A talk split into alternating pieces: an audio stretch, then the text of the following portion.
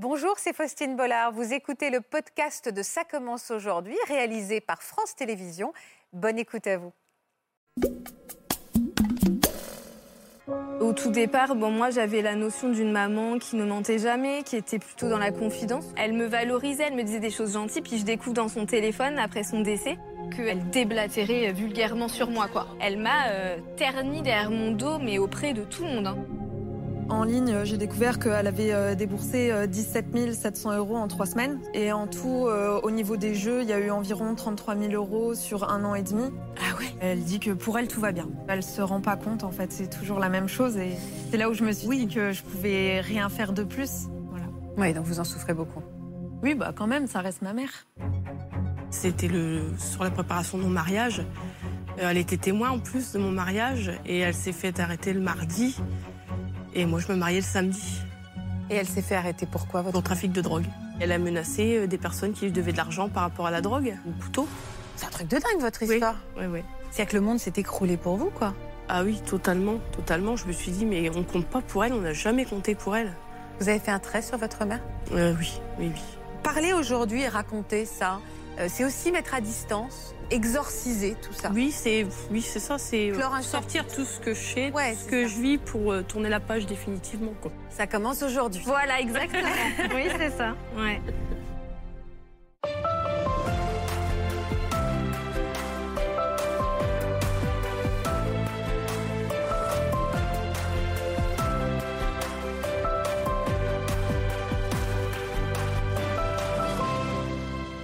Bonjour à tous, c'est toujours un plaisir de vous retrouver sur France 2 pour vous faire partager les récits surprenants de nos invités. Camille, Gladys et Mégane vont nous parler d'une femme en laquelle elles avaient toute confiance et pour cause, il s'agit de leur propre mère. Pourtant, elles ont fini par découvrir que celle qui comptait tant à leurs yeux leur avait menti sur toute la ligne. Ces femmes, à l'apparence de Madame Tout-le-Monde, avaient en réalité une face cachée.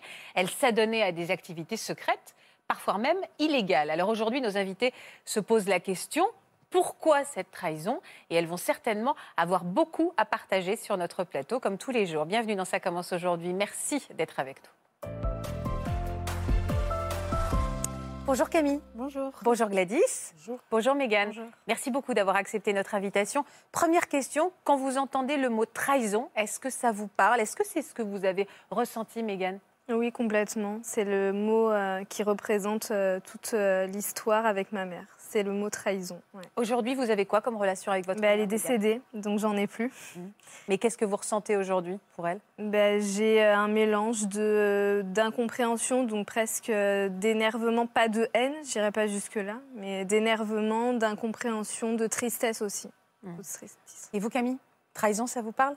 Oui, parce que euh, je lui faisais confiance et, euh, et du coup, je lui, je lui en veux un peu euh, là-dessus de, de m'avoir trahi. Vous lui en voulez à votre mère, vous aussi, Gladys? Oui, oui, oui. Beaucoup On m'a trahi à plusieurs reprises, oui. Comment on peut être trahi par sa propre mère? On va en parler. Et puis surtout, quelles conséquences sur son rapport avec les autres, sur la confiance qu'on offre à autrui? Natacha Espier, aujourd'hui, qui est psychologue, va nous aider à analyser tout ça. Avec Marc Gégère également, qui est avocat pénaliste. Gladys, à quel moment votre vérité a explosé? Ou en tout cas, la vérité de votre mère a explosé? Eh ben, la, la- la surprise, c'était le, sur la préparation de mon mariage. Euh, Elle était témoin en plus de mon mariage et elle s'est fait arrêter le mardi. Et moi, je me mariais le samedi Et elle s'est fait arrêter pourquoi, votre pour trafic de drogue. Ouais. mère vous, vous- vous- Quel stupéfiant? Euh, cocaïne, euh, je sais pas trop, mais il y avait un peu de tout. quoi. Mais c'est fou d'apprendre que sa mère, en Oui. effet, a été arrêtée. Vous, vous, doutiez qu'elle avait ne serait-ce qu'un lien avec ce milieu de la drogue? Non, non, non, du tout. Après, j'avais remarqué qu'elle avait un train de vie un peu plus élevé qu'avant, euh, où elle se permettait plus de choses, où elle nous est venue en aide régulièrement aussi financièrement. Mais euh, sans plus, quoi. J'étais vraiment pas euh, au point de savoir que c'était ça qui était derrière. euh. Vous avez pu vous marier quand même? Oui, oui, oui. J'avais deux témoins, donc en catastrophe, je suis allée à la mairie et puis on a- le mariage a été fait quand même. Mais bon, je me suis mariée sans maman, quoi. Oui, c'était dur. Voilà, voilà, sans maman, euh, qui avait fait encore un geste, un geste de folie, sans penser aux conséquences, sans penser à ses enfants, sans penser à ses petits-enfants, sans penser, euh, en pensant qu'à elle, quoi. Elle en était où dans sa vie, votre mère, à cette époque-là? Et elle était avec mon papa. Ah ouais? Ouais, ouais. Un couple ordinaire? Euh, Oui, oui, oui, un couple ordinaire. Oui, ils s'étaient séparés hein, de nombreuses années. Ils se sont remis ensemble au, au moment de la retraite. Et oui, oui, un couple, un couple de retraités ordinaires. Ordinaire. Et c'est pour ça que si elle n'avait pas fait le geste qu'elle a fait ce fameux, ce fameux mardi, euh, elle n'aurait pas été arrêtée. Et puis, euh, ils n'auraient jamais euh, su, euh, son trafic euh, n'aurait jamais été démantelé. C'est quoi ce geste qu'elle a fait le mardi, Gladys Mais elle a menacé euh, des personnes qui lui devaient de l'argent par rapport à la drogue. Le mardi? Ouais, ouais. Et elle les a menacés Et comment? ces- bah, au couteau. Au couteau. Ah ouais? Ah oui, oui. oui, oui. C'est un truc de dingue, votre Oui. histoire. Oui, oui. Ma mère est une, euh, est une dame euh, qui a une histoire assez particulière avec les couteaux, effectivement. Pourquoi une histoire particulière avec ça Mais euh, elle a déjà été condamnée pour homicide. Donc, euh, il y a, j'avais 8 ans. Ok, alors en Et, effet, il faut reprendre les choses depuis le début parce que j'ai du mal à comprendre. Enfin, j'ai pas du mal à comprendre. Donc, vos parents étaient au moment, évidemment, de votre naissance. Vos, parents étaient Voilà, toujours ils étaient ensemble? ensemble, ils se sont séparés. D'accord. Et elle a eu quelqu'un d'autre. Mhm. Euh, et puis, euh, avec cette personne, euh, un jour de. C'était le baptême de mon petit frère, c'était le baptême de mes trois frères. Et ben, ça a mal terminé, quoi. Donc, ça a terminé au couteau. Donc, le- elle a tué quelqu'un? Voilà, c'est ça. Elle a pris 14 ans de, de prison et elle a fait 9 ans de prison avec les remises de peine. Le, le jour du baptême de votre petit frère. Voilà. Et est-ce que je peux me permettre de vous demander ce qui a mal tourné? Qu'est-ce qu'elle- qu'est-ce qui s'est passé Mais avec tout cette simplement personne? l'alcool, que ce soit de, de- du côté de lui et du côté d'elle, tout simplement. Euh, De votre père? Non, du beau-père? Du beau-père, une soirée un peu trop arrosée, et puis euh, elle, pareil aussi. Et elle a, elle a, elle a poignardé quelqu'un? Oui, oui, oui. Et qui Pardon? Euh, le père de mon petit frère. Ah, son- d'accord, c'était Ouais, une, ouais, euh, Ouais, une relation. Alors, j'aime pas ça, le côté crime passionnel. Je sais pas, ça se dit, mais ils étaient dans une relation comme ça tous les deux. Et il y a eu euh, le conflit de trop. Et Voilà. votre mère, euh, il est mort, cet homme-là? Il est décédé. Oui. Donc, vous, donc elle a été en prison. Vous m'avez dit combien de temps? 9 ans. Elle a fait 9 ans de prison. Elle a été euh, condamnée à 14 ans. Qui s'est occupé de vous pendant cette période-là? J'ai grandi en famille d'accueil. J'ai grandi en famille d'accueil. euh, ils sont plus là aujourd'hui, je les regrette. Mais oui, j'ai grandi à partir de l'âge de 3 ans jusqu'à 18 ans. Euh, j'ai été bien élevée, j'ai bien grandi. J'ai pas changé de famille d'accueil. J'ai eu une vie euh, formidable. vous, a- vous alliez voir votre mère en prison? Oui, oui, tous les mois, tous les mois. Donc, Pourquoi ça vous euh, fait rire? Mais parce que c'est le côté sombre de ma vie et de, de, de, de mon côté avec ma maman. C'est comme ça que j'ai connu ma maman, moi. En prison? En prison. En prison. Vous alliez la voir tous les mois Tous les mois, ouais, ouais. ouais, ouais. Et elle était aimante, cette maman, malgré tout, malgré les barreaux Alors, elle était aimante dans le côté où elle était présente parce qu'elle elle nous tricotait des pulls. Elle, euh, elle faisait des, des coloriages. euh, elle nous écrivait souvent. euh, elle- elle faisait des beaux cadeaux d'anniversaire au Noël, mais c'est le seul côté où forcément c'est difficile d'avoir un lien, un lien d'affection avec quelqu'un qui est, qui est entre quatre murs, qu'on voit une fois par mois. Vous aviez construit un lien quand même, malgré tout? Entre ces Ah, quatre C'était murs un peu c'était c'était ma vraie maman, voilà. Et alors, à la sortie, est-ce que vous avez réussi à rattraper le temps perdu tout Alors on a réussi, ouais, on a réussi, on a rattrapé, on faisait des sorties, on faisait euh, au point où euh, ben, elle était devenue ma témoin de mariage, quoi. Oui, vous vous étiez Donc, vraiment euh, voilà, je lui fais, oui, je lui faisais euh, confiance. Et euh, ben, là, le jour où j'ai appris ça, C'est-à-dire que le monde s'est écroulé pour vous, quoi. ah oui, totalement, totalement. Je me suis dit, mais on compte pas pour elle, on n'a jamais compté pour elle. Ah, c'est comme ça que vous l'avez interprété. Vous êtes Ouais. tout de suite, vous êtes dit, c'est, Ah oui, oui. si elle nous aimait, elle n'aurait pas Ah oui, fait ça. en fait. Ah mais non, si elle pensait à nous, si elle pensait au fait qu'elle était témoin de mon mariage le samedi, elle, elle aurait attendu pour aller menacer cette personne. Ou- Enfin voilà quoi, intensément. C'est fou cette phrase. Euh, si elle avait, elle aurait pu attendre de, mon mariage avant d'aller menacer cette personne. Enfin, on est sur des registres euh, tellement différents et en même temps qui sont tellement mêlés dans la vie de Gladys. Oui, alors moi je suis frappée quand même de voir que les épisodes violents se passent au moment où il y a des épisodes qui sont vraiment importants dans la vie de famille. hein. Le baptême de votre vous avez raison. il y a un homicide. Votre mariage, euh, elle se fait arrêter. Donc, euh, Ça a forcément un sens. bah, on peut quand même s'interroger. hein. Qu'est-ce Effectivement, vous dites qu'il y a quelque chose de très narcissique où elle se met au milieu, etc. Donc là, c'est très violent ce qui se passe effectivement, mais enfin, ça pose quand même question sur l'attaque de la vie familiale. hein. Ça, Bien sûr. je suis d'accord. Et puis, euh, et puis, je pense que c'est effectivement douloureux pour vous. Vous vous identifiez, vous pouvez pas vous identifier identifier à cette mère. Heureusement, j'ai entendu que vous aviez un très bon rapport avec votre famille d'accueil. Oui. Et ça, je pense que c'est vraiment primordial de pouvoir euh, s'appuyer sur de bonnes images. Parce qu'au fond, moi, j'ai envie de vous dire, hein, une mère, c'est un humain comme un autre. Euh, ça veut dire qu'on a tendance à les sanctifier, les mères. Mais les mères, elles peuvent être euh, violentes, elles peuvent euh, être toxiques, elles peuvent être des criminels. Et euh, bah, on choisit pas ses parents. Hein. Maxime Le Forestier le dit mieux que moi. Mais, euh, mais en revanche, on peut choisir de s'appuyer sur d'autres figures parentales qui vont vous aider à avancer. J'ai l'impression qu'heureusement, vous avez pu compter sur cette Oui, famille oui. Mais aujourd'hui, ils sont plus là, donc euh, ce qui est c'est vraiment d'où la période Ouais. où je m'étais rapprochée de ma maman. Quand, quand ils sont décédés, forcément, je me suis retrouvée euh, Puis on de espère nouveau toujours. orpheline et, euh, et on espère toujours qu'elle va Ça. changer, qu'elle va Mm. prendre du plomb, du plomb dans la tête et qu'elle va un peu euh, faire penser. euh, Mais elle est allée tout de suite en prison pour cette menace qu'elle a fait le mardi avant votre mariage? Euh, elle a été arrêtée juste derrière. Il y a eu une perquisition chez elle. Donc les personnes sont allées euh, expliquer euh, qu'elle avait menacé, etc. Pour quelles raisons Et puis juste derrière, ils ont fait une perquisition chez elle où ils ont trouvé tous les stupéfiants, l'argent, etc. Donc elle a été arrêtée tout de suite. Elle a été condamnée à deux ans et demi de prison. Ferme. Voilà.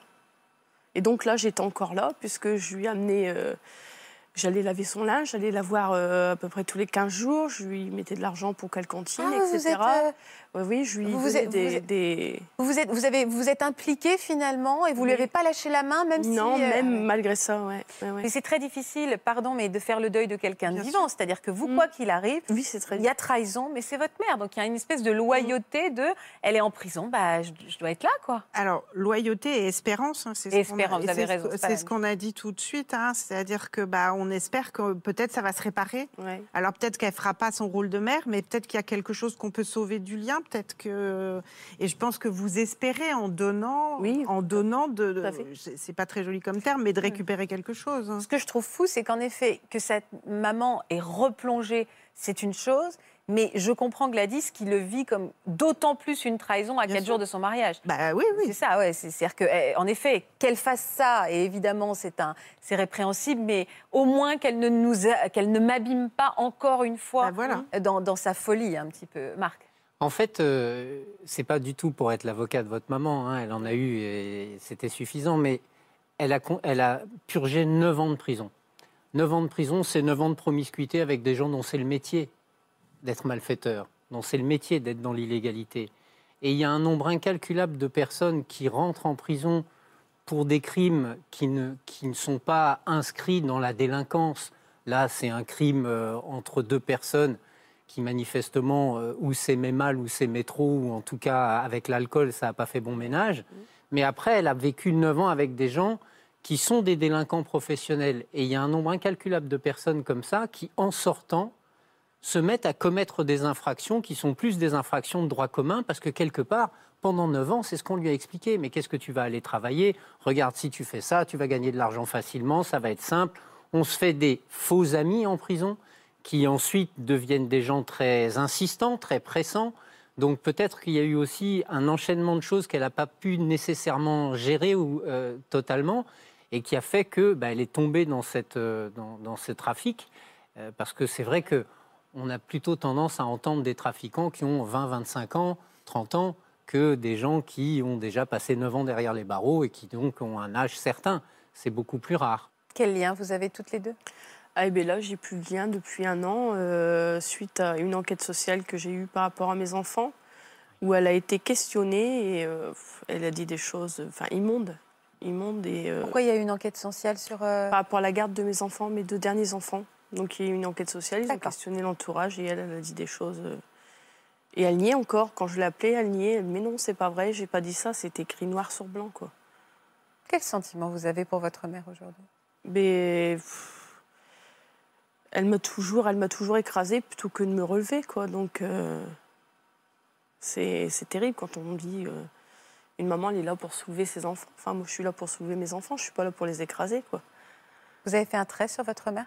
Euh, oui, oui, oui, oui, oui. J'avance euh, maintenant avec mes enfants, avec ma famille. Vous pensez qu'elle peut nous regarder aujourd'hui? Je ne sais pas du tout. Et si elle nous regarde, vous auriez envie euh, de lui dire quoi ou qu'elle entende, elle vous entende dire Mais quoi que bah, tout simplement, aujourd'hui, j'avance avec mes enfants, avec ma famille, et puis que j'ai tiré un trait sur elle, quoi. Vous n'avez même pas une toute petite partie de vous qui a encore de l'espoir? J'en ai eu plusieurs fois. J'en ai eu plusieurs fois. Je suis. Elle m'a mise euh, plusieurs fois par terre, donc euh, je pense que ma mère est une personnalité qui qui écrase les personnes pour se grandir. Hmm. Je comprends. C'est difficile hein, d'arrêter de, d'espérer avoir une mère digne de ce nom. Oui, mais par... Quand on renonce définitivement, c'est difficile. Hein c'est extrêmement difficile et douloureux, mais parfois, c'est se sauver soi-même. Ouais. Parfois, Sauver il, sa peau, ouais. il- ça. il faut ça. pouvoir arrêter. C'est très dur. hein. Mm. C'est courageux, c'est difficile, c'est triste, mais en même temps, c'est peut-être la seule solution et il faut pouvoir dire stop. Mm. Euh, effectivement, vous le dites, vous pensez à vous, vous pensez à vos enfants. Et euh, bah, peut-être que c'est pas possible, peut-être que c'est très triste, mais peut-être que c'est pas possible de continuer à avoir une relation avec elle. À quel moment on bascule? À quel moment on doit se dire euh, À quel moment on doit renoncer justement à attendre, à avoir l'espoir que son parent devienne celui qu'on a idéalisé ou, ou qu'il se comporte en tout cas comme un parent? Alors ça dépend aussi de ce qui a été commis. hein. Ça, Ouais. ça dépend si ce sont des faits euh, très violents, très graves. etc. Enfin, là, c'est grave, mais des faits très violents à l'encontre de son enfant. Moi, j'ai envie de vous dire un peu sur la durée.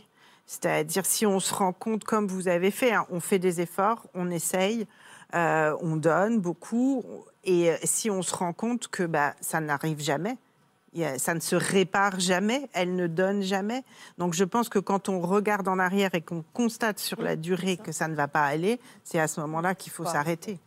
Marc? Oui, puis là, il y a eu quand même un événement qui a été essentiel pour Gladys, parce qu'il faut bien comprendre que lorsqu'on est dans une procédure contentieuse devant le juge aux affaires familiales, où, entre guillemets, on se déchire les enfants entre le papa et la maman, l'enquête sociale, c'est un, c'est une pièce essentielle. C'est-à-dire que lorsque les juges ordonnent une enquête sociale, c'est-à-dire qu'un travailleur social va se rendre dans chacun des foyers pour vérifier quelles sont les conditions de vie, etc., ce document, il va en quelque sorte être un préjugement.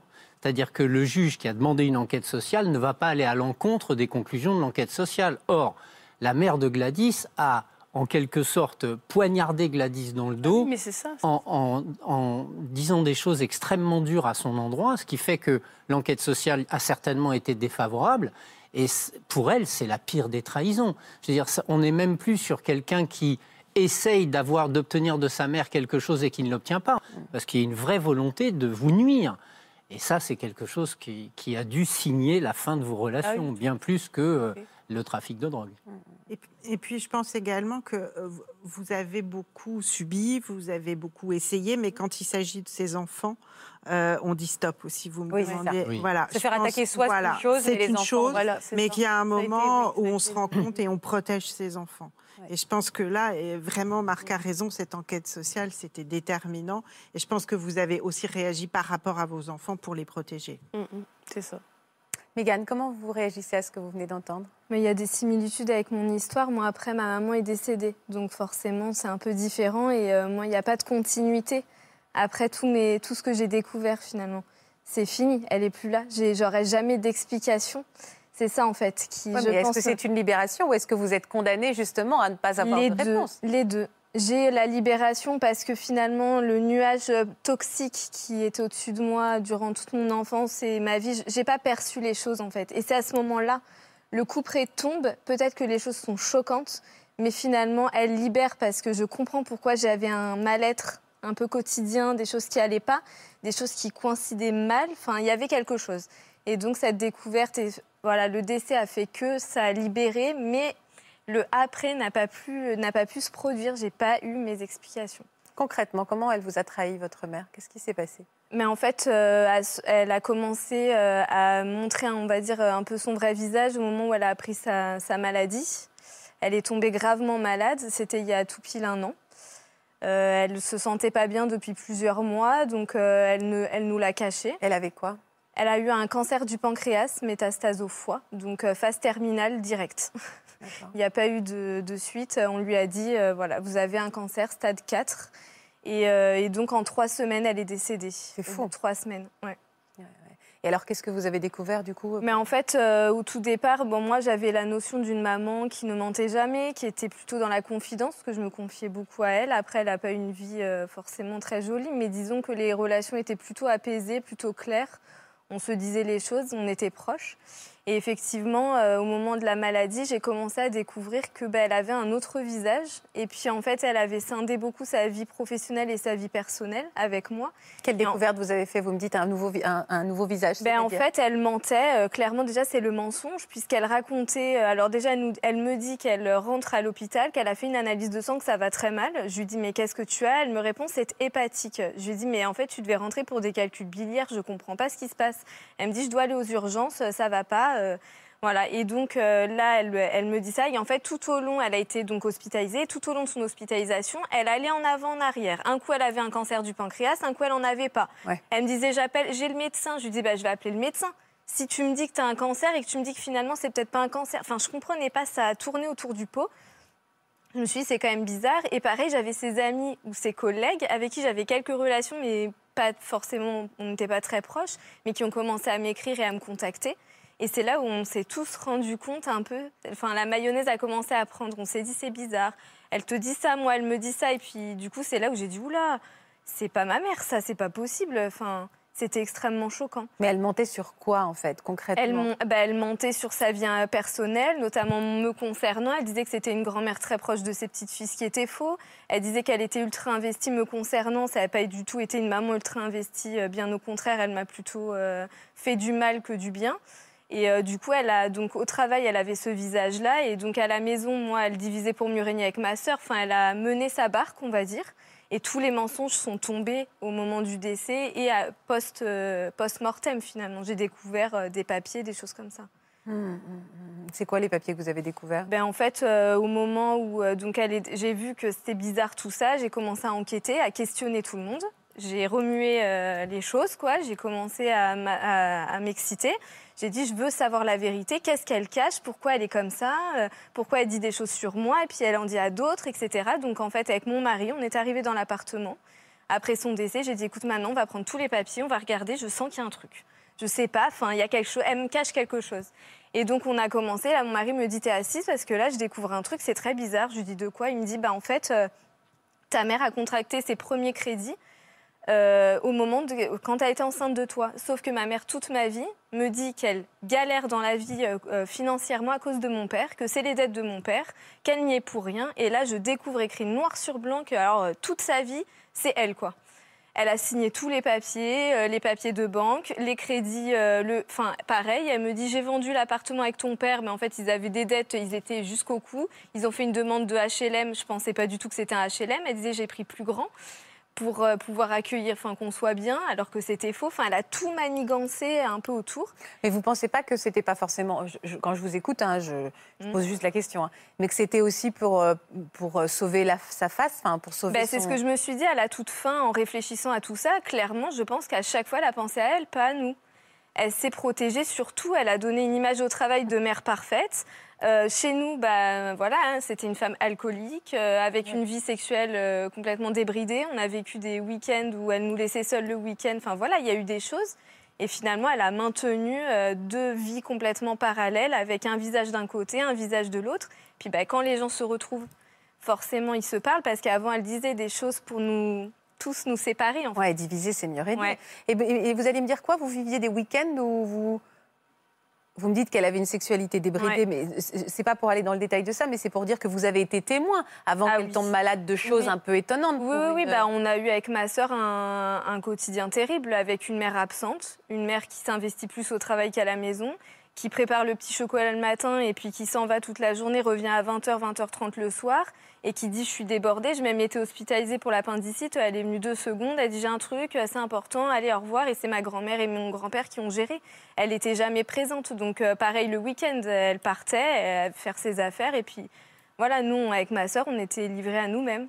Donc pas- vous- ça vous a finalement pas si étonné que ça de découvrir son, ses, Bah ses deux si, visages. parce qu'en fait, moi, je lui avais pardonné toute cette phase-là. Elle s'est rattrapée, on va dire. Quand j'ai eu 12 ans, elle a arrêté tout ce comportement-là. Elle a essayé de montrer. Alors, elle, elle avait un besoin sans cesse que je la valorise, que je lui dise que c'était une bonne maman, euh, pour essayer de faire taire. Euh, petite, elle me disait toujours euh, ne dis rien à personne, tu te tais. Donc, j'avais pris ce. Enfin, pour moi, je me taisais. Je ne disais rien. Euh, je passais outre et donc finalement, ben, je m'inquiétais pour elle. Je faisais en sorte de ne pas déranger, d'être l'enfant parfaite, tout va bien. Et donc vers 12-13 ans, elle a arrêté ses activités un peu bizarres. Elle s'est remise un peu dans le droit chemin, on va dire. Bon, c'est l'alcool qui a pris le dessus. Mais disons que c'était le soir à la maison, c'était pas. Voilà. Et on a eu après une relation plus fusionnelle où je me confiais. Euh, elle était témoin voilà, de bah, mon premier amour, euh, mon évolution après maman, etc. Donc là, à ce moment-là, ça a été enrichissant cette relation? Elle a, oui, elle bah, vous moi a je pense que je me suis servie aussi en fait. J'avais la maman que j'aurais rêvé d'avoir. Oui, mais en quoi le- la déception que vous avez eue euh, a, a remis en question ce que vous avez vécu avec Bah, elle? parce que moi, elle me disait, euh, par exemple, euh, des choses toutes bêtes, mais euh, que, enfin, elle me valorisait, elle me disait des choses gentilles, puis je découvre dans son téléphone après son décès qu'elle elle, euh, elle déblatérait Ah vulgairement oui, d'accord, donc moi. ça, je l'entends. Ok, je comprends Ouais. parfaitement. Après, en fait, elle a, elle a eu deux visages, en fait. Euh, Un visage où, bah, devant moi, j'étais la petite fille parfaite, ma petite Mégane, si ça. Et puis après, de l'autre côté, je visualisais un... Enfin, pour moi, c'était... C'était pas ma mère, elle, elle, elle, euh, elle m'a euh, terni derrière mon dos, mais auprès de tout le monde, Ah, un des travail. euh, Ah oui, alors là, on est vraiment dans le, le- le- la, la- la haute trahison. Et puis Oui. alors, découvrir ça au moment du deuil, Ah oui, Ça, bah, c'est ça a beaucoup, été hein. terrible et d'autant après, même après, au cimetière, tout. Enfin, les gens, même après, m'ont appelé. Moi, j'ai fait euh, comme si euh, j'étais un robot, j'ai tout préparé, j'ai fait son enterrement dignement. Je me suis dit, je vais faire mon rôle de fille jusqu'au bout. Je vais pas, euh, voilà, laver mon, euh, mon linge sale en public. On va y aller, sauf que bah, quand les gens viennent voir, vous disent euh, un cancer du pancréas avec des métastases au foie, une mère qui buvait pas, qui était si parfaite, mais c'est pas possible, mais quel malheur. Ici, c'était Ouais, du comprends, je me disais, bah non, si vous saviez, euh, non, non. Natacha. Ben, c'est, oui, c'est terrible. On entend quelqu'un qui est quand même, alors évidemment c'est un peu difficile de le dire, mais enfin qui est quand même très manipulatrice, Oui. hein, très perverse, Mm. qui vous confronte à des choses très difficiles dans votre enfance. Euh, donc ça, c'est effectivement très difficile à, à vivre. Quand on est un enfant, vous décrivez très bien. Vous restez tranquille. C'est vraiment euh, euh, l'image de ce que font les enfants pour se protéger quand ils sont aux prises avec des parents pervers qui les manipulent. Et au fond, il faut que tout tourne autour de ces deux, de ces parents. hein. Mm. Il faut qu'ils soient mis en valeur. Il faut que c'est eux qui comptent et pas vous. Et donc vous le dites, hein, euh, elle voulait que vous la rassuriez sur le fait d'être une mère parfaite. Alors c'est vrai que c'est tout quelque chose que vous saviez, comme vous, on a entendu que vous aviez envie de réparer. beaucoup, ouais, quand je Ouais. parler, c'est exactement. Voilà, et donc du coup, vous, vous étiez dans cette réparation et vous tombez là-dessus et vraiment, vous- là, on peut plus nier si vous voulez. Ouais. hein. Et je pense que la confrontation à ça, même si c'est important de savoir, bah, c'est très traumatique hein, et on entend la colère et je comprends le chagrin et c'est vraiment, ça fait euh, au fond fonction de révélation. Même si vous savez, il y a un moment, vous choisissez d'oublier pour vous dire, ah, bah, Ouais, ça va se réparer c'est réparé et puis là, c'est plus possible. Et, euh, et il va falloir faire avec ça aujourd'hui et vous Mm. réparer avec ça. Marc ouais. Au départ, vous savez, Mégane, je ne comprenais pas votre histoire ou je l'avais mal comprise. J'avais cru dans votre discours que votre mère, quelque part, enjolivait sa vie pour vous en faire profiter. Et c'est en fait en découvrant qu'elle enjolivait sa vie à vos dépens Voilà, c'est que ça. j'ai mieux aussi, compris. j'avais compris pareil. Voilà, que j'ai mieux compris finalement ce sentiment de trahison qui vous a habité, qui est parfaitement légitime. Elle était finalement prête à tout pour que, dans le regard des autres, son image soit Oui, parfaite, y compris à fouler aux pieds ses propres Oui. Et ça, je comprends que pour une enfant, ça soit absolument insupportable. Et ce que je trouve insupportable aussi, c'est qu'on voit que Meghan, pardon, a besoin de, de- de vomir sa colère. Mhm. Parce qu'en fait, comme elle est morte, Eh oui. Eh oui. en trois semaines, et, et- et voilà, vous êtes resté avec toute votre rage, toute votre colère.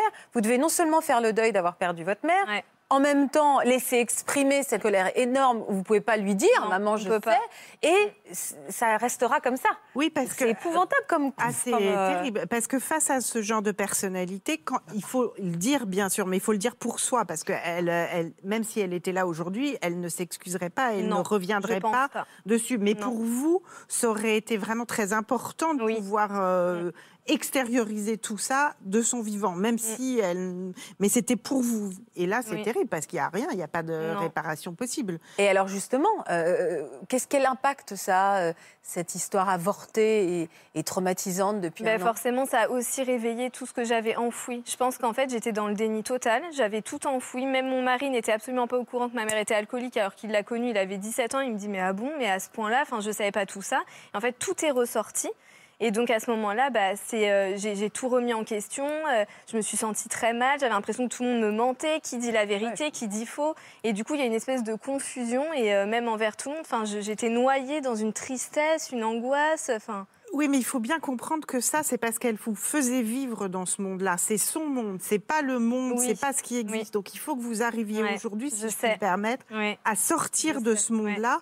De son monde à Oui. elle pour vous rendre compte que c'est pas euh, notre c'est pas euh, votre Mm. mari c'est pas vos amis Oui. c'est pas la société Ce que je trouve très dur aussi, c'est tout le monde qui vient voir en effet euh, Mégane en disant mais ta mère, elle était super. Ouais. C'est aussi nier ce qu'elle a vécu elle. Oui, de dire bah écoute, exactement. elle est morte, Ouais. c'est une Ouais. chose, mais moi maintenant reconnaissez que j'ai eu une enfance terrible, difficile, qu'elle m'a menti, qu'elle m'a craché le derrière mon dos. ma sœur aussi. C'est difficile Ma sœur, elle est dans ce qui a 4 ans de plus que moi, qui a vraiment aussi beaucoup vu, entendu, a eu des rejets de ma mère et elle travaillait en plus dans la même entreprise. Et à chaque fois, elle disait Mais moi, je peux pas justifier. Enfin, on doit, on doit se taire et puis on s'est éloigné exprès aussi. On nous a éloignés toutes les deux pour plus qu'on se parle et qu'on ressasse ce passé commun. Donc finalement, ça nous a complètement divisés. Et puis bah, maintenant, on a envie de crier toutes les deux notre colère, notre vérité aussi. Oui, vous avez le droit Oui, d'être en colère, voilà, peu importe si dire- elle est décédée aujourd'hui. Voilà. en effet On ne veut pas ternir son image, certes, et, mais on veut au moins dire notre vérité. Vous faites confiance aujourd'hui? Vous avez du mal hein? Non, je non, plus du tout. Non, À votre mari? Avec mon mari, oui, on est voilà, j'ai une totale euh, confiance.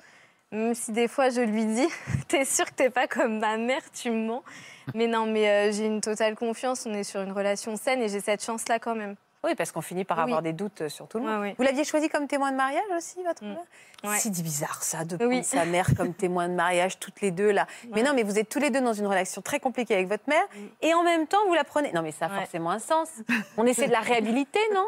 On essaie peut-être de je sais pas de cimenter le lien d'essayer de réparer quelque chose de voir Donner une Vous importance. êtes vous aussi Oui, c'est ça Ou de lui Non, donner non, une mais place. je me marie Oui, l'année prochaine, donc ça me fait rire. Ah bah non, bah alors, euh, oui, bah alors, En fait, bah c'est- presque lui donner une place très importante Oui. parce qu'on sait qu'au fond, sa vraie place de mère, elle ne l'occupe pas. Ouais, c'est vrai. Oui, c'est ça. Oui, c'est Mm. l'introniser maman à un moment de sa vie. Ouais. Oui, et là où il faudrait pas finalement Ouais. c'est pas la place de la mère Oui, mais c'est l'enfant. Oui. Moi, j'ai l'impression que c'était pas la place de la mère, témoin de mariage, mais bon, Non, euh, on je peux Oh, non non enfin oui on est d'accord Quel lien vous avez avec vos propres enfants, Mégane Bah, un lien de. Enfin, j'essaye d'être la maman que j'ai pas eue.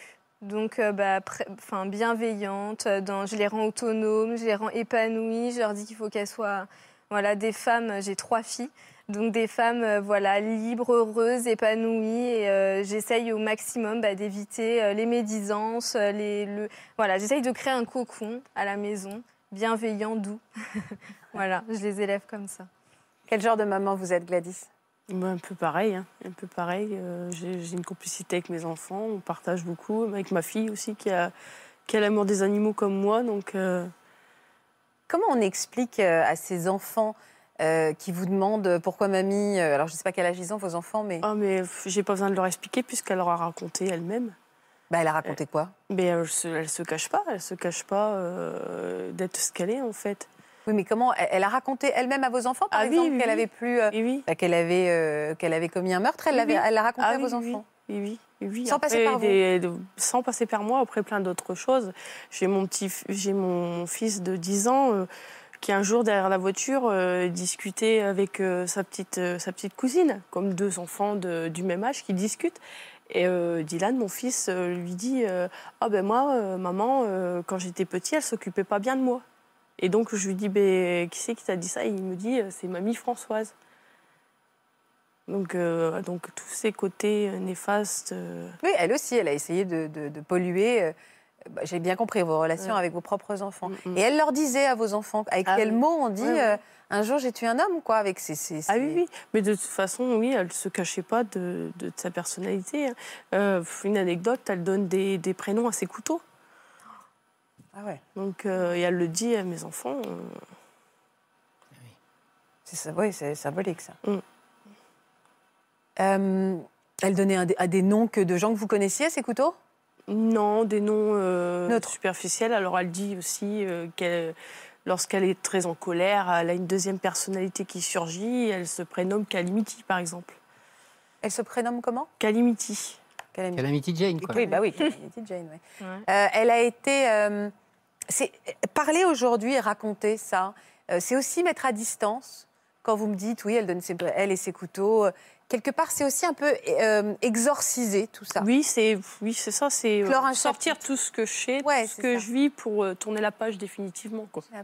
Et ça fait du bien, justement, Ah oui. de voir déjà que vous avez des points communs. Ouais. Et même aussi, parce que je disais tout à l'heure, euh, Mégane a besoin de vomir les choses, Mm. euh, avec tout le respect évidemment que je vous dois, mais on sent que c'est un cri du cœur. Mm. Vous aussi, vous balancez des choses, et c'est très fort, parce que nous, on- quand on vous écoute, on se Eh dit, mon Dieu, quelle- par quelle souffrance elles sont passées, ces trois femmes. Et, mais en même temps, on sent que c'est nécessaire, que vous avez besoin de, de le livrer au monde. Quoi. Mhm.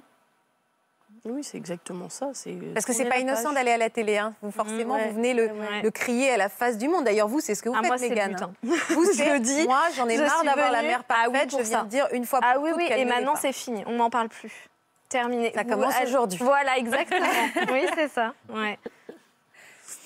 Et vous, vous avez toujours pensé que vous étiez la seule à avoir une mère comme ça? Gladys Mais pas la seule, mais moins nombreux que ce que je pensais. euh. Oui. Mais apparemment, il n'y a pas que moi. Quoi. Vous, Mégane Pareil, j'ai eu le même euh, dans la loge tout à l'heure. J'ai dit, bah, je pense, je suis pas sûre d'avoir une famille aussi euh, catastrophique, le, le tout autour de moi. On m'a dit, oh non, non, au contraire. Donc, euh, on se dit que finalement, on n'est pas tout seul et toute seule et que Et ça arrive à- bien aussi. Oui, aussi. Oui. Mm, mm. Moi, je trouve qu'elles sont clairvoyantes, nos invitées. Elles avancent, euh, elles vont se marier. Euh, non, mais c'est vrai, parce que c'est- c'est une chose d'avoir un passé difficile, mais c'est une chose d'avoir les clés de son passé et de savoir se dire je le dépasse parce que je regarde devant. Tout à fait, de l'exprimer. Et alors, je, je rebondis juste sur vos enfants. C'est quand même, alors pas de cette façon-là, mais c'est important de raconter à ses enfants aussi. Oui. hein. de raconter comment était leur grand-mère, alors avec des mots adaptés Mm. à leur âge, mais on n'en fait pas un Oui. secret. Parce Ah que oui. ça, c'est. Ah, J'essaye justement voilà. de sauver les murs de Mm. ce qu'elle a pu leur donner. Voilà, de, et de de reprendre. rebâtir pour que ce soit un peu plus droit. pour eux dans Exactement, leur tête et, éventuellement euh, de reprendre ouais, ce qu'elle a ouais. dit avec Mhm. euh, vous, Parce de le qu'elle ne ménage pas ses mots. hein, vraiment, Mais, euh. mais je crois qu'il faut raconter hein, Ouais. avec oui, oui. vos mots, votre ressenti, en atténuant probablement un tout petit peu cette violence. Ça dépend de l'âge de vos enfants, mais il faut dire. Oui, il faut désamorcer. Il ne faut pas que Dylan puisse imaginer que sa Oui. mère était méchante avec, avec lui quand, elle était, quand il était petit. oui, enfin, c'est, c'est abominable de mettre ça dans la tête d'un enfant. Oui, Et après, c'est sa grand-mère, quoi. Oui, mais justement, c'est ça où je trouve ça très compliqué. On pourrait ouvrir un vrai débat, mais c'est qu'en effet, on doit euh, ne pas non plus abîmer l'image. Enfin, abîmer les- sa grand-mère est aussi une partie de lui, donc on peut pas dire mamie est folle. Euh, Bah, En tout cas, enfin, mamie, mamie- euh, enfin, entre mamie et bien. maman, je choisirais maman. oui, je suis d'accord. Je pense que c'est plus ça, oui. important. Et Ouais. de dire que bah, on a le droit d'aimer mamie, même si parfois elle raconte n'importe quoi. Mm. Parce qu'elle raconte n'importe quoi. Et alors, je Mhm. vais être horrible, mais on a aussi le droit de pas aimer mamie. Oui. Vous avez raison. Oui. Il y a seulement quelques mois, donc, Camille, vous avez découvert une, une facette de votre mère que vous ignorez com- complètement. Euh, de quelle facette s'agit-il? Euh, des jeux euh, en ligne du casino Ouais. et euh, de ces dépenses euh, extravagantes en fait. Extravagante, c'est-à-dire Est-ce que vous pouvez nous donner quelques chiffres? Et ben euh, en ligne, en ligne, j'ai découvert qu'elle avait déboursé euh, 17 700 euros en trois semaines sur un casino en ligne. Et en tout, au niveau des jeux, il y a eu environ 33 000 euros sur un an et demi. Et euh, du coup, c'est un- c'était un train de vie où si on fait une moyenne sur un an et demi, on arrivait à 7 500 euros par mois, tous les mois. D'où venait cet argent? Comment elle trouvait 7500 euros par Et- mois à dépenser? Parce qu'en fait, euh, elle a eu un accident domestique euh, et à cette époque-là, elle avait une assurance privée qui lui a permis, euh, au bout de quelques années, de toucher du coup de l'argent en dédommagement. Et du coup, avec cette somme-là, elle, a pu débourser autant. Elle avait touché une grosse somme d'argent? Oui, oui, oui. C'était plusieurs, voilà, c'était une bonne somme. Et euh, du coup, elle a pu acheter une maison avec ça. Euh, elle a pu en placer aussi. Euh, elle en avait placé dans une assurance vie. Elle en a placé un peu en bourse, dans l'immobilier. Et après, le reste, voilà, elle, elle avait sur son compte. et puis, elle pouvait se faire plaisir, on va dire. Comment vous avez réagi quand vous avez appris tout ça? J'étais déçue, j'étais très très déçue parce que euh, elle avait déjà eu des soucis par le, par le passé au niveau de sa gestion d'argent. Euh, et du coup, euh, elle m'avait dit que ça lui avait servi de leçon, qu'elle avait conscience que bah, 5 euros, c'était pas 50 euros, que voilà, elle avait vraiment, vraiment compris la leçon. C'est la déception, la première chose que vous avez Oui. ressentie, avant même la colère, avant même la trahison, la Ah oui. déception. Oui, oui, j'ai pleuré de, ouais, de, de déception. De, voilà, de, je, je- je lui en voulais de, de, de m'avoir dit qu'elle avait, qu'elle avait compris la leçon. Et en fait, non, finalement, non. On revient au même point de départ. Je voudrais qu'on reprenne le fil de votre histoire. Vous avez grandi dans quel style de famille, vous? Alors, mes parents ont divorcé, j'avais 6 ans. Et euh, j'ai vécu avec mon père, mais je voyais ma mère euh, autant de temps euh, que je voulais, quand je voulais, en fait. Et voilà, et du coup, j'étais très très proche de ma maman. C'est c'est vraiment une personne qui est très généreuse, qui est très gentille, très à l'écoute. Voilà, j'ai toujours été, été très proche d'elle. Je l'appelais voilà, deux fois par jour, tous les jours. Je lui racontais tout, que ce soit voilà, mes histoires avec les amis, famille, copains, travail. Je, je lui racontais tout et je la voyais euh, tout le temps. Quel métier elle exerçait, votre mère? Infirmière libérale. Et du coup, euh, elle a eu des, des gros soucis justement par rapport à cette gestion d'argent qu'elle ne sait pas faire. Oui. Et euh, elle s'est retrouvée en redressement judiciaire à cause de ça. Comment vous expliquez qu'elle ait du mal à gérer de l'argent? Est-ce qu'elle donne des explications? Parce que vous lui en avez parlé avant même de découvrir ses dettes co- incommensurables.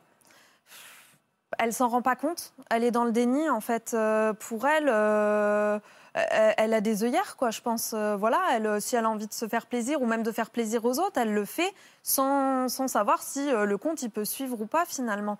C'est vraiment, elle, elle, elle a, elle a pas la notion. Elle a pas la notion de l'argent en fait. Et ça a toujours été comme ça.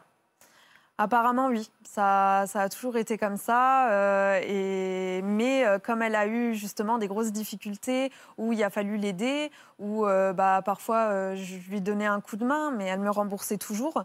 Euh, du coup, euh, voilà, à ce moment-là, elle avait vraiment compris euh, la valeur de la valeur de l'argent. Elle disait voilà, euh, 5 euros, c'est pas 50 euros. Euh, elle faisait attention à tout ce qu'elle achetait, que ce soit en nourriture, en vêtements. Euh, voilà, elle faisait vraiment attention à tout. Euh, même pour les cadeaux d'anniversaire, elle comprenait qu'il n'y avait pas besoin de mettre des sommes extraordinaires, qu'un rien suffisait finalement. Et donc à ce moment-là, voilà, elle avait vraiment, euh, vraiment compris. En tout cas, c'est ce que vous pensiez. Voilà. Et elle a réussi à dissimuler les choses C'est-à-dire que c'est auprès de vous qu'elle a essayé de cacher son, ce qu'elle faisait finalement du, Oui, oui. de ses euh, journées, de ses nuits? Oui, en fait, euh, moi, je me, enfin, je me doutais de rien, quoi. On était même allés une fois ensemble au casino. euh, voilà, euh, elle jouait euh, 50 euros. Voilà, peut-être 100 euros, mais euh, c'est tout. Elle me disait euh, que de toute façon, euh, elle avait acheté une maison assez loin justement de, des casinos pour ne pas avoir à y aller trop souvent. Donc elle me disait, oh, bah, c'est bien finalement d'acheter plus dans ce coin-là, vu que le casino le plus proche, il est à plus d'une heure et demie de route. Ah oui, donc vous saviez quand même qu'elle avait un penchant, elle aimait les jeux, quoi. De temps en temps, voilà, elle aimait de temps en temps. Et, euh, Enfin, de là à vous dire qu'elle est contente voilà. quand même d'acheter une maison loin du casino, ça pouvait vous laisser imaginer qu'elle avait peut-être un- une problématique, euh, un problème avec, ce, ce- ce- voilà, Ouais, avec le jeu, ne serait-ce que ça. Oui, mais euh, c'était toujours voilà par le passé. C'était euh, avant, enfin voilà, c'était pas euh, pas au jour, euh, au moment là en tout cas. Oui, c'est ça. Mm. Elle noyait un petit peu les, elle noyait un petit peu les choses en vous disant Av- avant ta naissance, j'avais des soucis avec euh, Oh, le jeu? Non, non. C'était pas avant la naissance. euh, je pense que, ouais, je pense que c'était de temps en temps. Enfin voilà, elle aimait bien jouer, mais du coup, elle, elle avait sûrement conscience de ce qu'elle euh, ce qu'elle dépensait. Mais comme moi, elle me disait que c'était euh, c'était 50 euros, euh, même si c'était une fois euh, tous les mois ou tous les deux mois, c'était pas une grosse somme. Voilà, c'était sa petite sortie. À côté, elle fait pas de voyage ni rien, donc. voilà, c'était son petit loisir. C'était vraiment comme un, voilà, comme une petite sortie de temps en temps. Vous avez des souvenirs, vous de petite, du moment où vous vous rendiez compte que votre mère n'avait pas la va- valeur de l'argent? Euh, oui, quand euh, on allait, euh, quand j'allais chez elle et que elle me demandait si je pouvais prendre un paquet de pâtes ou quelque chose chez mon père pour pouvoir manger chez elle. Et Oui. ça, c'était pas par, c'était pas du tout par radinerie, c'était bah, parce que finalement, elle avait pas, pas d'argent.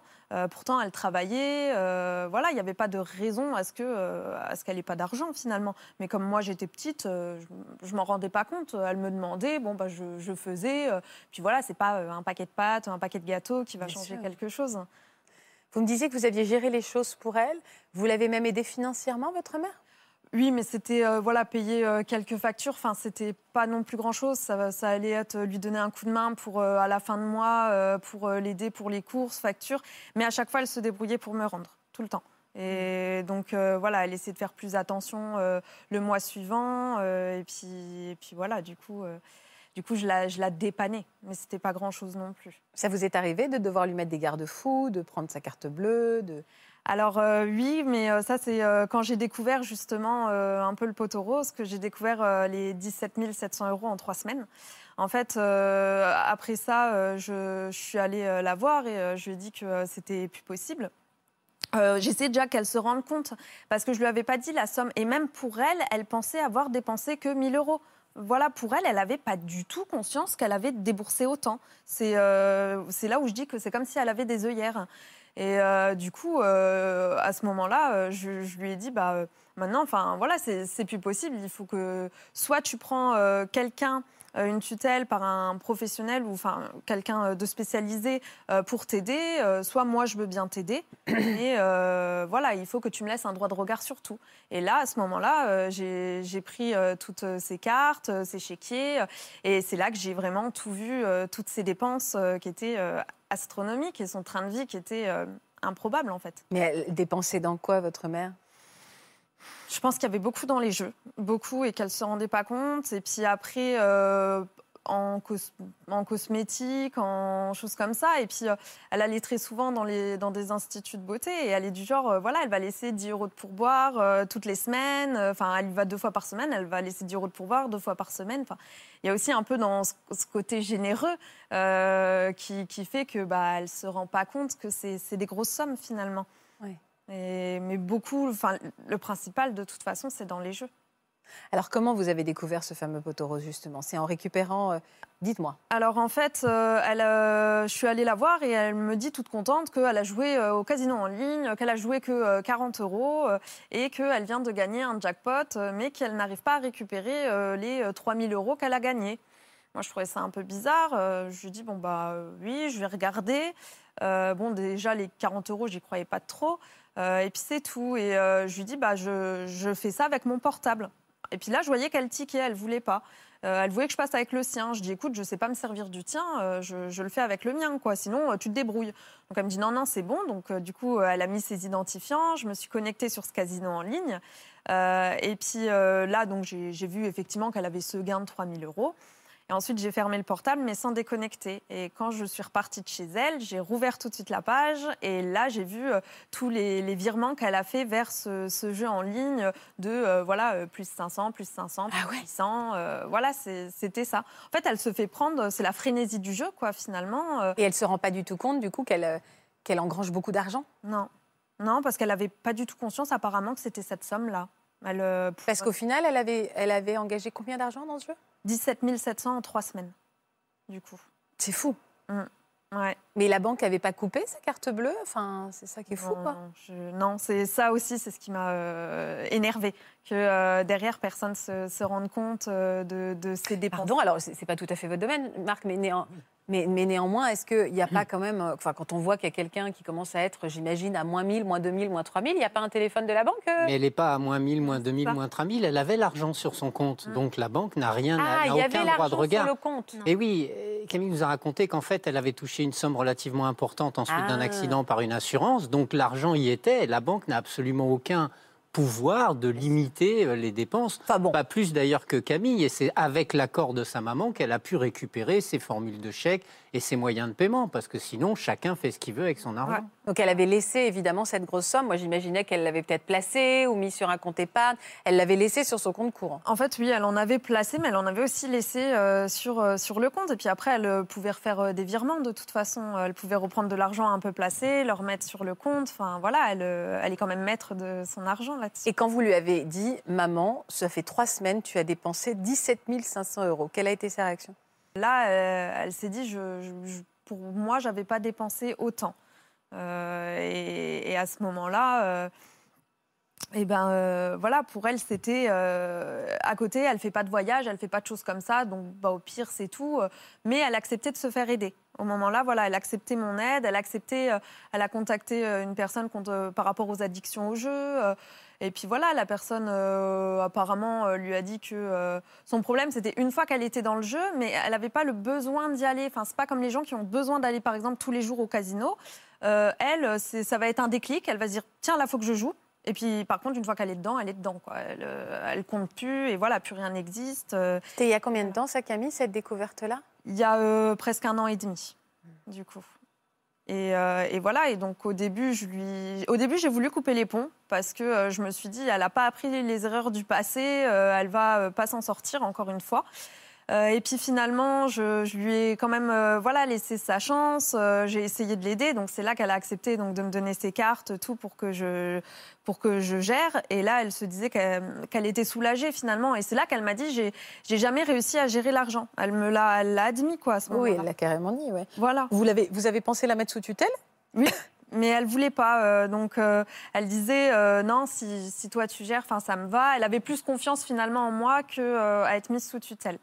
Et euh, du coup, au bout de euh, quatre mois, euh, là, elle est, là, elle est partie en, un peu en crise où euh, bah, elle ne voulait, elle en avait marre d'être fliquée en fait. Elle disait j'en ai marre que tu regardes toutes mes dépenses. Je comprends pas pourquoi. Que tu surveilles si je joue pas au jeu, d'accord, mais mes autres dépenses. Ça te non. regarde pas. Voilà, c'est ça. Et, mais le problème, c'est que toutes les dépenses étaient un peu sans, sans compter, en fait. Et euh, du coup, là, euh, je lui ai dit, bah, c'est simple, soit tu prends une tutelle, euh, soit moi, je coupe les ponts. Et puis là, voilà, elle m'a dit, juste, j'en ai marre d'être fliquée. Enfin, elle a ni dit oui, ni dit non. Donc, je lui ai dit, bah, je te rends tout et cherche plus à prendre contact avec moi et c'est fini. Mais Pourquoi ça a été radical pour vous, en fait? Parce que je voulais pas. euh, je me suis dit, si ça continue comme ça, dans, dans deux ans, trois ans, elle va se retrouver à la rue. Et je veux pas assister à ça. J'ai pas envie de, de, de la voir euh, se chuter et euh, de culpabiliser aussi. Parce que du coup, j'en venais à compter tout ce qu'elle m'avait offert pour être sûre que c'était pas de ma faute si elle, était, si elle avait dépensé autant. Ah oui, c'est ça, ouais, c'est des conséquences Alors, par ricochet. Ouais. C'était des sommes ridicules comparées à ça. Mais j'en venais à, à culpabiliser. Et puis je me suis dit, j'ai tout fait pour essayer de l'aider. Là, euh, là, finalement, j'y arrive pas et je et je veux pas voir ça. Je veux On a du mal à imaginer tout l'aspect euh, psychologique de cette déception qui, au départ, est surtout un- euh, une super situation, enfin, une grosse situation compliquée dans laquelle elle s'est mise financièrement, Mm. mais les conséquences psychologiques que ça peut avoir sur un enfant qui essaie de l'aider. Je voulais pas qu'elle m'entraîne avec moi, je voulais pas être témoin de sa chute. Mm. Euh, on a, ça, on a du mal à imaginer. Ben, c'est une grande souffrance. Alors, de ce que vous racontez quand même, alors c'est normal d'avoir envie d'aider ses parents, d'avoir envie d'aider des gens auxquels on tient, qu'on voit en souffrance, mais c'est aussi une souffrance pour soi. Et puis, en vous écoutant, on a l'impression effectivement qu'il y a une addiction quand même à la fois au jeu et à la fois aux dépenses. Et ça, malheureusement, euh, bah, vous n'êtes absolument pas responsable, mais vous n'êtes pas la solution non plus. C'est ça qui est difficile. hein. Quand on, on tente d'aider ou quand on tente de cadrer comme ça, bah, c'est à la fois vous, vous êtes mise en échec parce que ça peut pas marcher, parce que votre maman est dans une grande souffrance et dans, dans cette pathologie-là, hein, je vais prononcer le mot, et en même temps, elle, euh, bah, à force, elle réagit comme beaucoup réagissent et elle se sent victimisée. Enfin, elle se présente comme une victime et elle veut pas. Donc, on en arrive à, à une grande souffrance pour vous, peut-être pour elle, et la seule solution, entre guillemets, c'est d'aller chercher de l'aide auprès des professionnels. C'est ça. Mais pour ça, il, faut, il faudrait pouvoir lui dire clairement, Mm. tu as besoin d'aide, tu me fais souffrir, tu te fais souffrir, il faudrait que tu puisses être aidé. Ouais, ça, j'ai essayé, mais elle, euh, voilà, elle dit que pour elle tout va bien. Voilà, elle se, elle se rend pas compte en fait. C'est toujours la même chose et c'est là où je me suis Oui. dit que je pouvais rien faire de plus. Finalement, tant qu'elle, elle l'acceptera pas, euh, tant qu'elle se rendra pas compte, bah Elle sait que vous êtes là aujourd'hui? Non. Elle, si elle vous regarde, qu'est-ce que. Enfin, pourquoi vous avez accepté d'en parler justement J'imagine? Enfin, quand je vous écoute, j'ai l'impression que vous avez un message à lui faire passer. Bah oui, lui dire que hum, si j'ai coupé les ponts avec elle, c'est pas par euh, c'est pas par haine, pas du tout, c'est par amour pour elle. C'est parce que je je voulais pas euh, voir ça et j'ai j'ai peur que demain, euh, qu'un jour ou l'autre, elle se retrouve dans la rue parce qu'elle n'a pas réussi à s'en sortir et, et que c'est pour ça que, que j'ai coupé les ponts parce que je voulais pas assister à ça. Voulez-vous dire que vous l'aimez, mais que vous êtes trop inquiète pour vivre Mm. ça au quotidien? C'est ça. Donc c'est un message d'amour en fait et d'espoir. Oui, tout à fait. Et, et enfin, peut-être ça peut lui faire aussi un électrochoc. Hein. Au fond, vous venez dire ici les choses, et je crois que c'est ça. Il faut le dire. Il faut dire votre souffrance et que elle, il faut l'aider absolument. Mm. Et il y a des choses à faire quand même. Hein. Euh, ce que j'espère. Bah, il faut, il faut l'aider à plusieurs niveaux, à la fois psychologiquement, socialement, économiquement. Mais ça, c'est une possibilité. c'est le jour où elle, elle acceptera tout ça, si un jour elle accepte. En espérant que ça soit pas trop tard. C'est ça, c'est surtout ça. Économiquement, qu'est-ce qu'elle pourrait faire en fait? Ben, Déjà, elle a, elle a, Camille nous a appris que dans un premier temps, il y avait eu de tels problèmes financiers qu'elle avait été obligée de se placer en redressement judiciaire, c'est-à-dire bénéficier d'une disposition de la loi qui permet, en quelque sorte et sous une contrainte très importante, d'effacer un certain nombre de dettes qu'on a pu, qu'on a pu accumuler. Comme elle était infirmière libérale, eh bien, je pense que le caractère libéral a dû lui être interdit parce qu'on ne peut plus euh, être travailleur indépendant si on a bénéficié d'un redressement judiciaire. Donc c'est déjà pour quelqu'un euh, qui a l'habitude de mener sa vie, puisqu'elle elle a travaillé, c'est quelque chose de, suffisamment euh, signalant, si je puis dire, pour vous donner un, sérieux coup de semonce. Mais je pense qu'elle a une, elle a une, elle a une approche de l'argent qui n'est pas, qui n'est pas très sage en quelque sorte. C'est-à-dire que moi, on a connu tous des gens pour qui quand on gagne 10 francs, ben, on peut dépenser 10 francs. Quand on gagne 10 euros, on peut dépenser 10 euros. Mais en fait, non, parce que quand on gagne 10 euros, il faut en mettre 3 pour l'URSSAF, 2 de côté, etc. Et ça, il y a peu de gens qui arrivent à le faire. Et surtout quand on a eu peu d'argent dans sa vie ou qu'on a eu une vie relativement modeste et que d'un coup, on se retrouve avec une somme très importante. On n'a plus l'impression d'avoir besoin de compter. Ça, ajouté au fait qu'il y a, et si Laurent Carilla était là, il nous le dirait, une addiction au jeu. Parce que quand on écoute euh, votre, ce que vous racontez de votre mère avec les jeux, c'est un peu le joueur de Dostoïevski. C'est-à-dire que le joueur, il ne prend pas de plaisir à gagner, il prend du plaisir à jouer. Donc tant qu'il aura de l'argent, il va jouer, il va jouer. Et tout ce qu'il gagne, il le rejoue. Et c'était un peu ce qui lui est arrivé. Donc ces deux problématiques-là, mises euh, l'une à côté de l'autre, ça rend les choses compliquées. Après, la solution, c'est effectivement de considérer qu'elle n'est plus en mesure de gérer par elle-même ses biens, et d'engager une procédure de placement sous protection. Ça peut pas nécessairement être une tutelle, parce que la tutelle, c'est vraiment très lourd, dans le sens où vous êtes dépossédé de tous vos pouvoirs, mais il y a des curatelles, c'est-à-dire des gens qui peuvent vous aider à gérer votre argent d'une manière un peu moins lourde, mais qui lui permettra quand même de conserver un avenir relativement serein. Oui, voilà. Aujourd'hui, vous n'avez plus aucun contact avec elle? Non, non, ça va faire un an. Et euh, je l'ai recroisée une fois, euh, mais c'était à la pharmacie. Euh, voilà, elle a essayé de venir me voir. Je lui ai dit que je voulais pas qu'elle me parle. C'était ni le lieu ni le moment. Donc voilà. Et depuis, elle a jamais réessayé, même s'il y a eu la naissance de mon fils entre temps. Voilà. Oui, donc vous en souffrez beaucoup. Oui, bah quand même, ça reste ma mère. Merci beaucoup, en tout cas, à toutes les trois, de nous avoir raconté vos histoires très émouvantes. J'espère qu'en effet, parler, ça fait du bien. Mm. J'ai aucun doute là-dessus. Merci Marc, merci Natacha de nous avoir accompagnés. Merci à tous d'être fidèles à France 2, d'être de plus en plus nombreux à nous suivre tous les jours. On vous en remercie. On se retrouve dans un instant. On se retrouve également sur le podcast de Ça commence aujourd'hui. Toutes les émissions sont également disponibles sur France.tv. On ne se quitte pas. À demain. Je vous embrasse. Vous aussi venez témoigner dans Ça commence aujourd'hui. Vous étiez enceinte lorsqu'on vous a annoncé que vous étiez gravement malade ou lorsque vous avez perdu un être cher. Pendant votre grossesse, un lourd secret de famille vous a été dévoilé. Pour notre émission, vous avez découvert que votre conjoint vous trompait alors que vous attendiez un enfant de lui. Si vous êtes concerné, laissez-nous vos coordonnées au 01 53 84 30 99 par mail ou sur le Facebook de l'émission.